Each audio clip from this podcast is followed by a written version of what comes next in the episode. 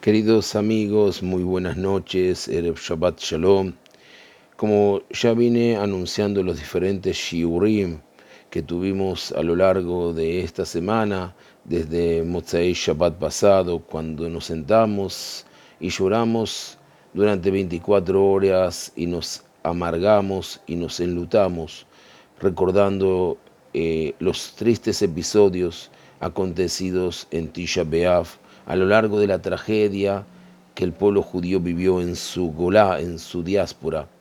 en esos dos mil, casi dos mil años, por la destrucción de nuestro segundo Beit HaMikdash, como ya dijimos varias veces, producto del Sinat Hinam que existía en el pueblo judío. Pero lo interesante que el Shabbat pasado en la mañana, en, la, en el Shabbat de Barim, conocido también como Shabbat Hazón, ya que Hazón eh, es la, la, palabra que inicia la Aftará, la porción de los profetas, que en ese caso era leída, era atribuida al profeta Isaías, Hazón y Shayahu, la visión de Isaías. Nos, eh, nos trae a colación en ese momento eh, una de las perashiot que el Benishai trae, y que me parecieron muy interesantes, a pesar de que en este Shabbat es Shabbat Beit Hanan, poder compartirlas con ustedes y, por qué no, eh, llevar a cabo algo interesante. ¿Quién fue el Benishai? Primeramente, Yosef Haim, que nació el 1 de septiembre de 1835, falleció el 30 de agosto de 1909. Era conocido como Yosef Haim mi Bagdad. Fue el líder, el Jajam de la comunidad de Irak eh, autoridad en Alajá, en la ley judía, maestro de Kabbalah, conocido por como autor y del trabajo sobre la Alajá llamado Benishai, que quiere decir hijo del, del hombre que vive, una colección de leyes de la vida cotidiana intercaladas con visiones y costumbres místicas dirigidas a las porciones, eh, dirigidas a las, a las Keilot, y a, la, y a los diferentes Shabbatot, eh, y los cuales este libro están organizadas por la porción semanal de la Torah, por la Perashá. Eh, y él nos trae lo siguiente, dice en el libro de Barim, en el libro de Deuteronomio capítulo 1 versículo 11, Hashem Elohe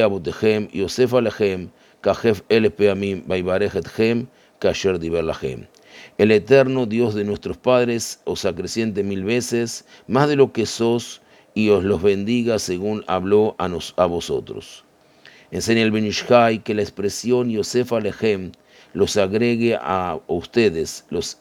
os agrega a vosotros. Puede ser explicado también como una verajá, como una bendición, por la cual sabrán de incorporar los gerim, los conversos al pueblo de Israel. Y por eso fue dicho Yosef Alejem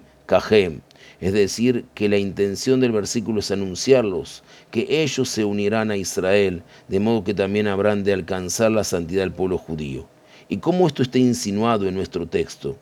Responde nuestro maestro, el Benishai. Es conocido el alajá que está prohibido borrar siquiera una sola letra de los siete nombres sagrados del santo bendito sea él, Ishtabach Shemo Además, no solo las letras mismas está prohibido borrar, sino también las letras que están seguidas a ellas, no así con las letras que le preceden, dado que esas que están antes carecen de la santidad del nombre que Dushat Hashem. Siendo así, ¿cuáles son las letras que le siguen y que está prohibido borrarlas? Escribió Maran Rabbi Yosef Karo, el autor del Shulchan Aruch, justamente en Yoredea, Simán 276, inciso 276, como por ejemplo la letra Kaf de lo queja, así como las letras Gem, Kaf, Mem de la palabra Eloquejem. Es decir, que estas letras reciben la santidad singular de los nombres sagrados, hasta el punto que no pueden ser borradas. De aquí es que podemos inferir cuál es la bendición especial para Am Israel, que Akadosh Baruj bendito sea el nombre, el Boreolam, el creador del mundo, habrá de agregar sobre ellos Yosef Alejem, Gerim, conversos, Kesherim, es decir, justos, Gertzedek, que vienen a ser como las letras Kajem, Recordemos que la bendición dice Yosef Alejem Kajem, ¿eh? que quiere decir nosotros, eh,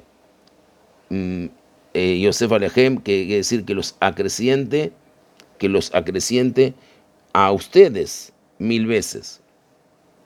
Lo que nos enseña, afirma el sabio Benishai, que estos conversos se unirán a Israel e irán junto a ellos en pos del camino de la Torah verdadera, así como las letras Kaf y Hem se, se ven consagradas con la santidad del nombre que les preceden. Entonces, el de momento que se habrán de unir a Israel, estos Gerim, estos conversos justos, estos Gerim Tzedek y sinceros, se cumplirá la bendición que finaliza nuestro versículo, Baibarej et Hem, Kasher Diberlahem, y los bendiga según habló a, vosotros. La intención de la promesa divina, la promesa del Boreolam, del Creador del mundo, es con respecto al futuro por venir, donde se habrán de sumar los conversos,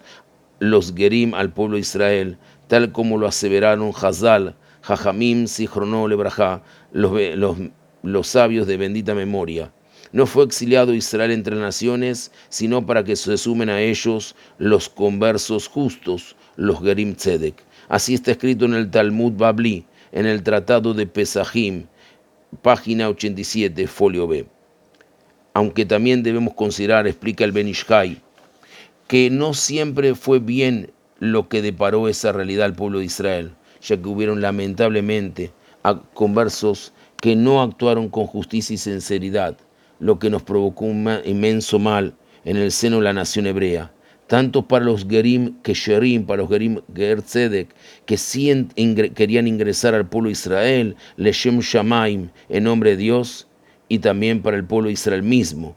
ya que esos Gerim no, no justos, que trataron de eh, convertirse al judaísmo para obtener un beneficio de Israel, y no por la Torah de Israel, y no por la tierra de Israel, y no por el Boreolam, y que llevó lamentablemente a su exilio posteriormente. Es por ello que aquí se menciona Berajá, los Gerim que hayan de venir serán una bendición pues actuarán con la sinceridad de su corazón. Estamos hablando de los Gerim Tzedek, que vienen Leshem Shamaim, que vienen de todo corazón, que le interesa la Torah de Israel, a Eretz Israel y Am Israel, la Torah de Israel, la tierra de Israel el pueblo de Israel y que Israel, y promoverán que Israel habite seguro en su sagrada tierra, y a eso se refiere al final del versículo, Kasher Berlahem, y los bendiga según habló a vosotros, como lo, como lo fue la promesa de la tierra de Israel.